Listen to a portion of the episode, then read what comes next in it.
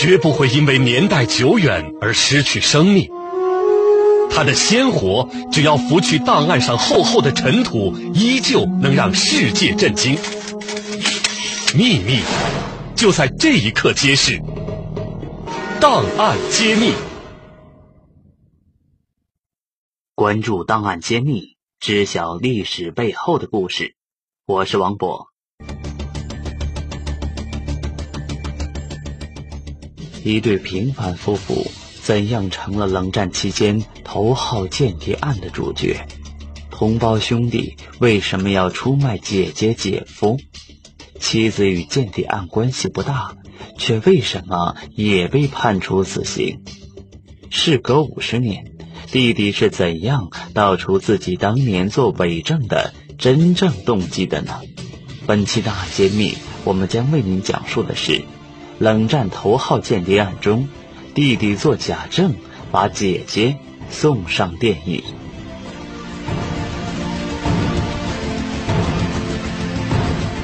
埃塞尔·罗森伯格，一九一五年出生于一个美国纽约平民家庭。十五岁中学毕业后，进入一家船业公司做了秘书。期间，埃塞尔对政治发生了浓厚兴趣，后来加入了美国共产党。当埃塞尔遇到朱丽叶斯·罗森伯格的时候，他很快就爱上了这个激情澎湃的年轻人。朱丽叶斯与埃塞尔一样。也生于穷人家庭，他在大学毕业后加入共青团，并成为社会活动领袖。相同的政治取向使两个年轻人一见钟情。一九三九年，两人结婚了。两人婚后的生活十分甜蜜。埃塞尔·罗森伯格辞去了工作，做起全职主妇。二战爆发后，朱迪叶斯在一个军工企业任工程师，待遇优厚。到一九四五年战争结束的时候，一家人已经过上了舒适的中产阶级生活。一九四三年和一九四七年，他们两个儿子相继出世，一家人享受着家庭生活带来的乐趣。然而，一件突如其来的事件将罗森伯格夫妇原本风平浪静的生活彻底搅乱了。朱迪叶斯的党员证复印件不知如何出现在上司的办公桌上，在被发现原来是一名共产主义者后，朱迪叶斯被立即辞退。二战虽然结束，但冷战接踵而至，美苏不再是同盟伙伴，而变成了利益争夺的对手。在美国看来，任何与苏联与共产主义挂钩的人都是危险的。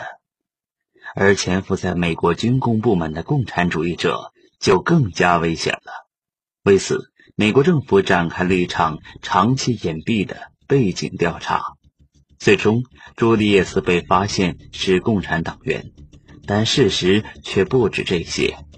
朱利叶斯不仅是共产党员，还是一个深藏不露的苏联间谍。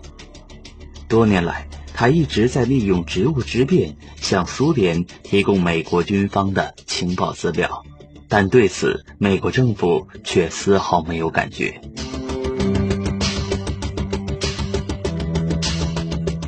被解雇后的朱迪叶斯仍然在四处寻觅获取情报的途径。这个时候，他将注意力集中到埃塞尔的弟弟大卫·格林格拉斯身上。大卫·格林格拉斯是驻扎在原子实验室所在地新墨西哥州洛斯阿拉莫斯的一名军官，很容易借用职务之便获得核武器研究项目的有关机密。朱利叶斯让埃塞尔说服大卫协助自己进行谍报活动，并向大卫保证会给他支付丰厚的酬金。一九四九年八月二十九号。苏联第一枚原子弹爆炸成功，成为继美国之后第二个掌握核武器的军事强国。这个消息让美国人看到了灾难的降临。美国政府坚信苏联绝不具备独立研制原子弹的能力，因此怀疑其中一定有间谍活动参与。一九五零年。一件发生在英国的间谍案，让美国人顺藤摸瓜找到了线索。时任英国哈维尔原子能科研中心理论物理组组长的物理学家克劳斯·福克斯被警方以间谍罪抓获。他被指控向苏联提供了英美两国有关原子弹制造的绝密情报。在审问中，福克斯供述了一个叫哈利·勾德的人，他是福克斯的传递人，他负责将从美国获得的情报交给福克斯。警方随即拘捕了勾德，勾德对此供认不讳。他还道出了那个为他提供情报的人，而那个人正是大卫·戈丁格拉斯。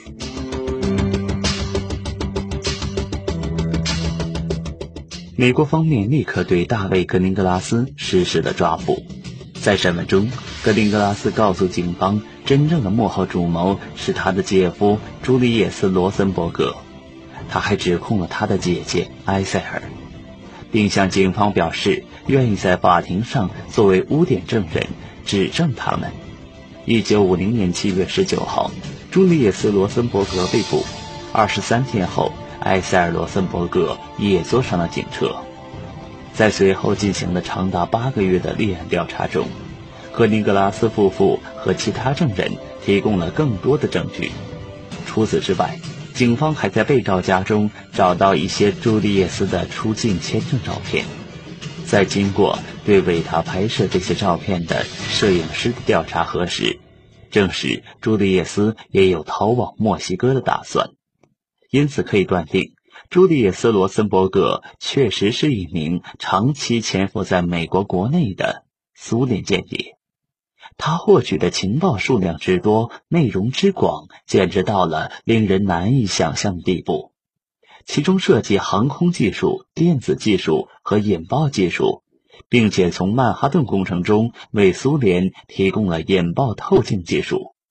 值得一提的是，正是根据朱迪叶斯提供的这项技术，苏联人才准确地击落了十号间谍弗兰西斯·加里鲍尔斯驾驶的。U 二飞机，检察院在掌握了充分证据之后，对罗森伯格夫妇提起诉讼。最终，法院定于一九五一年三月六号对这起特大间谍案进行开庭审理。由于触及军事机密，政府没有公布夫妇俩所犯的真正罪行。对于美国政府来说，苏联是美国在冷战时期最大的敌人，他们绝不会饶恕投敌叛国者。因此，尽管律师、群众等社会各界强烈谴责、抗议审判结果，但政府仍然没有改变决定。一九六三年六月十九号晚上八点整，朱利叶斯·罗森伯格被首先蒙上眼睛，推上了电椅。在第一股强大电流通过躯体后，他强烈抽搐了几下，然后迅速的死去。埃塞尔紧随其后。他异常平静地与两年来一直照顾他的女看守吻别，然后径直走上电椅。不幸的是，埃塞尔在接受第一次电击后没有死亡，于是行刑人员给他进行了第二次。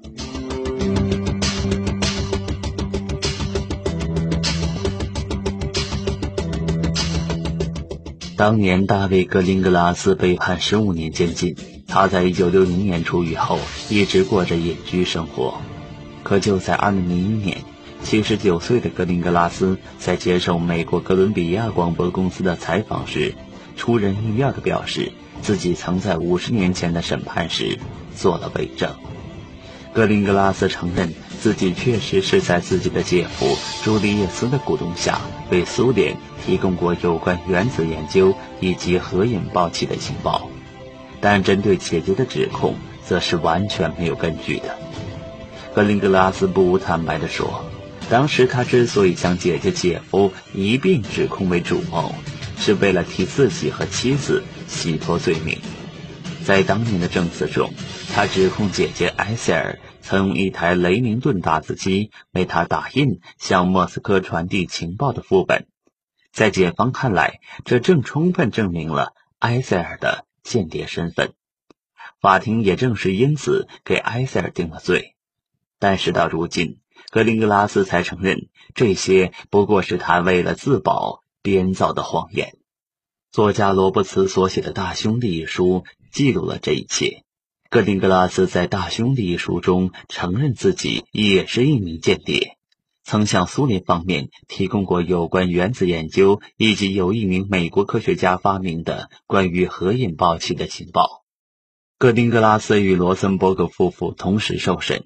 当时，他的妻子卢斯也已被联邦调查局拘捕。格林格拉斯披露，自己的举动并非个人行为，他的做法得到了母亲，也就是埃塞尔母亲的支持。他曾写信劝他不要为指证埃塞尔难过，是埃塞尔罪有应得。其实，真正给他胆量和信心的是当时检察院的助理律师罗伊克恩。路易克恩曾公开怂恿格林格拉斯作伪证指控埃塞尔。后来，科恩凭借诸如此类的卑劣手段，成功辅佐麦卡锡，在协助其发动的政治迫害运动中发挥了重要作用，在美国政坛风光一时。在庭上，格林格拉斯提供了针对埃塞尔·罗森伯格最不利的证词。他指控姐姐曾用一台雷明顿便携式打字机为他打印向莫斯科传递情报的副本。他的妻子卢斯也证实了这一说法。但时至今天，格林格拉斯告诉罗伯茨，他当庭所做的证词完全是妻子同他串谋编造的结果。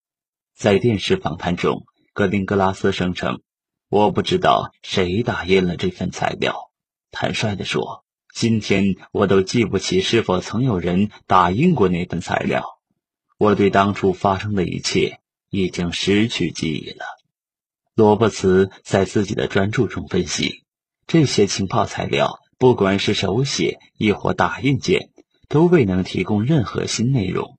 从检方角度看，雷明顿打印机是指控埃塞尔·罗森伯格的最有力武器。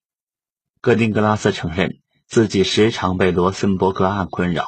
他说：“我的妻子总这样告诉我，看，我们还活着。”格丁格拉斯说：“如果有一天遇到两个外甥，他会跟他们说，对他们父母的死感到难过，但他不会为当初提供假证道歉。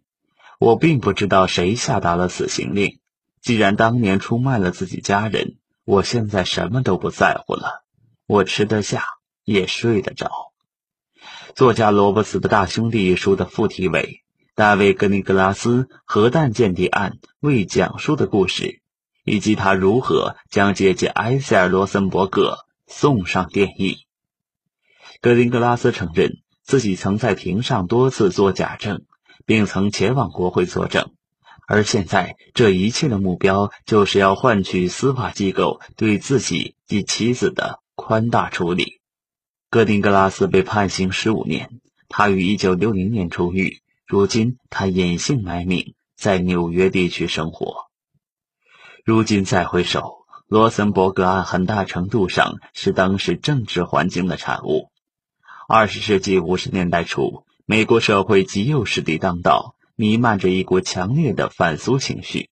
历史学家认为，实际上指控埃塞尔·罗森伯格的证据。并不如指控其丈夫朱迪叶斯的证据充分。在长达两年多的庭审过程中，这对夫妻一直拒绝认罪。当格林格拉斯被问及是否为当初的行为感到后悔的时候，他的回答令人震惊。他表示自己始终认为姐姐当年不为自己辩解，情愿跟朱丽叶斯一块去死，简直愚蠢至极。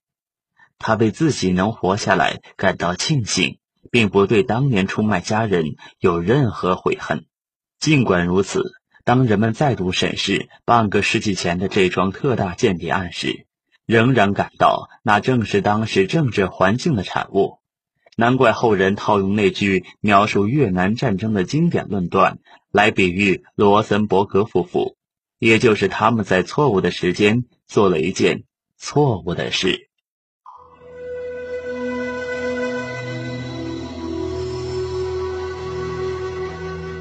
一九六二年十月，围绕古巴导弹危机，美苏剑拔弩张，核大战一触即发。而这个时候的苏联一个名叫潘克夫斯基的苏联情报官被科克勃逮捕。这个人很不简单，引发古巴导弹危机实际上有他一半的功劳。本期档案揭秘，接下来为您讲述的是双面间谍想和苏联同归于尽。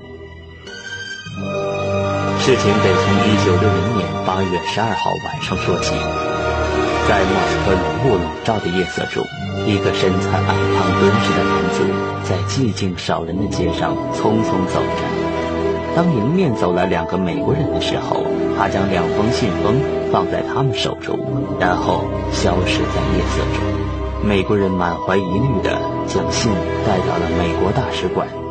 美国的情报人员打开信，发现这封署名为潘克夫斯基上校的信件是要求充当美国间谍的。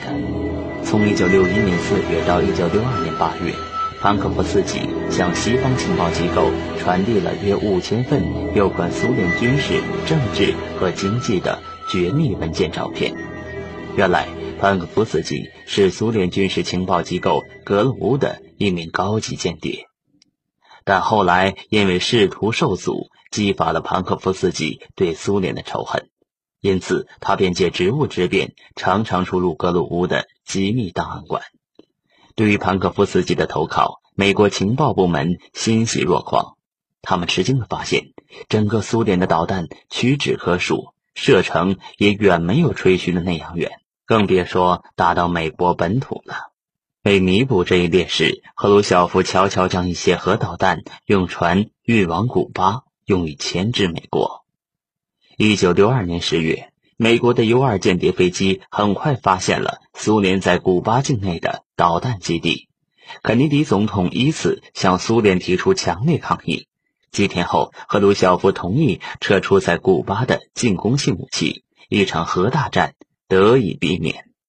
古巴导弹危机是潘可夫斯基间谍生涯最辉煌的一笔，也是他人生的最后一笔。科格勃早已发觉内部有人将最机密的情报源源不断的输往西方，但对这个人的庐山真面目却不得而知。正当科格勃愁眉不展的时候，莫斯科公园的一幕引起了他们的注意。在每个星期的同一天，英国驻莫斯科大使馆一名情报官的妻子杰尼特奇肖姆总会带着孩子到莫斯科公园玩耍。每逢这个时候，潘克夫斯基也恰好在公园散步。两人相遇时，潘克夫斯基总会逗弄小孩，并从兜里掏出一块糖果塞进孩子口袋里，而这一切都被科克伯特工看在眼里，记在心里。潘克夫斯基终于被捕了，自知在劫难逃的他，竟生出与苏联同归于尽的念头。在被捕前，潘克夫斯基曾和中情局秘密约定了一个特殊信号：如果苏联向美国发射核导弹，他就会启动这一特殊信号；得到信号的美国则会先发制人的向苏联发射核导弹。在审讯过程中，潘克夫斯基故意将这一信号告诉了科克伯特工。但却隐瞒了他所代表的意义。科克伯特工尝试着发出了这一信号，收到信号的中情局联络官大惊失色。这个时候，追踪到信号接收方的科克伯特工破门而入，将这名联络官逮捕。一个引发核大战的火星终于被扑灭。潘克夫斯基的下场是悲惨的，但他死亡的方式有不同的说法。有人说他是被枪毙的。也有人说，他是被活活送进了一个正在熊熊燃烧的炼钢炉。科技的进步不仅仅给人们的生活带来了许多的方便，也使得高科技手段和设备被利用来窃取情报。那么，有哪些高科技手段和设备被情报机构用来刺探情报呢？本期档案揭秘，最后为您讲述的是现代间谍的。高科技帮手。对于监听网络来说，最为人熟知的设备是梯队系统。最早采用这套系统的是美国国家安全局，他们在美国、加拿大、澳大利亚、新西兰和英国等地都设立了监听站。虽然美国一直否认有这个系统存在，但是早在1948年，美国与英国就达成协议设立该系统。已经公开了的国家安全局文件也证实了它的存在。所谓梯队系统，就是通过美国的卫星网络来捕捉移动电话通讯的讯号。它的功能非常强大，可以在同一时间里记录下上百万个电话的通话情况，然后利用效能强大的搜寻设备寻找一些可能对安全构成威胁的字眼儿。虽然梯队系统用来对付国际恐怖活动非常有效。但是，鉴于众所周知的原因，目前许多国家已经放弃了这一方法。海底窃听技术与梯队系统截然不同。具体的方法是在海底通讯电缆贴上偷听器材来窃取情报。在冷战时代，美国经常派遣间谍潜艇偷偷进入苏联的领海，然后放下深海潜水员，秘密潜入苏联的港口。在电话电缆上贴上偷听器材。几个星期之后，当潜水员返回现场取回器材的时候，里面已经录下了数个小时的谈话内容。由于这种方法比前者更为简便，得到的情报也更可靠，因此目前还有人采取这种方法。现代间谍运用的另一种高科技手段是电脑窃听。在这方面，政府主要采取监视电子邮件和互联网活动的方法，但是政府有时还会采取另外一些更加简单的方法来截取电脑讯息。其中一项最先进的偷听技术是在电脑键盘上放置一个偷听器，这样就可以监视使用者按进的键码，因为按每一个键都会发出不同的声音，只要把这些声音转化成字母，就可以知道使用者的文件内容。不过，这也带来了某些麻烦。随着越来越多的银行开辟网上交易业务，开始有人利用该技术获得别人银行账户的密码，因此网上银行只好要求用户只使用鼠标来完成网上交易。间谍卫星可是美国在情报搜集工作中的杀手锏，在冷战时期就发挥了巨大作用。在利用间谍卫星之前，美国一直依靠 U-2 之类的高空侦察飞机来拍摄苏联的军事装置。但是 U-2 飞机飞得再高，也还是无法避免地面炮火攻击。此外，它的侦察范围也受到飞机飞行半径的限制。而美国在一九六零年发射的日冕摄影卫星的处女航拍摄到的照片，就比 U-2 计划四年来搜集的照片还要多。不过，后来日冕摄影卫星却没能把影像传回基地，因为胶卷掉落到地球上去了。此后，卫星科技有了长足的进展。当然，关于卫星可以从几百里高的上空看到地面报纸标题的说法，完全是无稽之谈。不过，间谍卫星仍然是情报的重要来源，即使是商业卫星，对地面的解像能力也可以达到一米。这就足够监视地面上装甲车和大部分军事设备的移动状况了。卫星甚至能够穿透地面，观察到地下的状况，这对于观察敌人的地下工事和军火库非常有用。最后，我们来说说激光麦克风。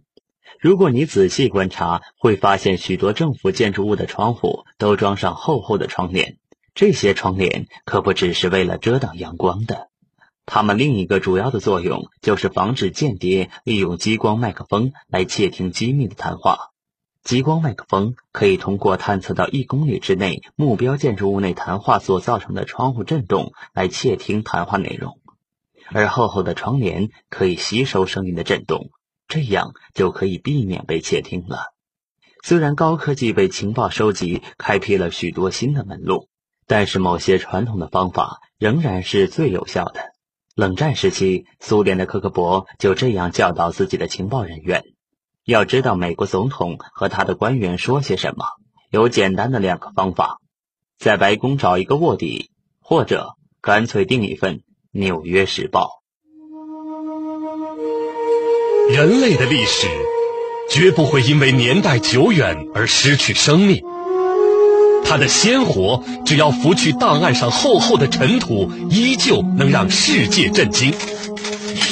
秘密，就在这一刻揭示。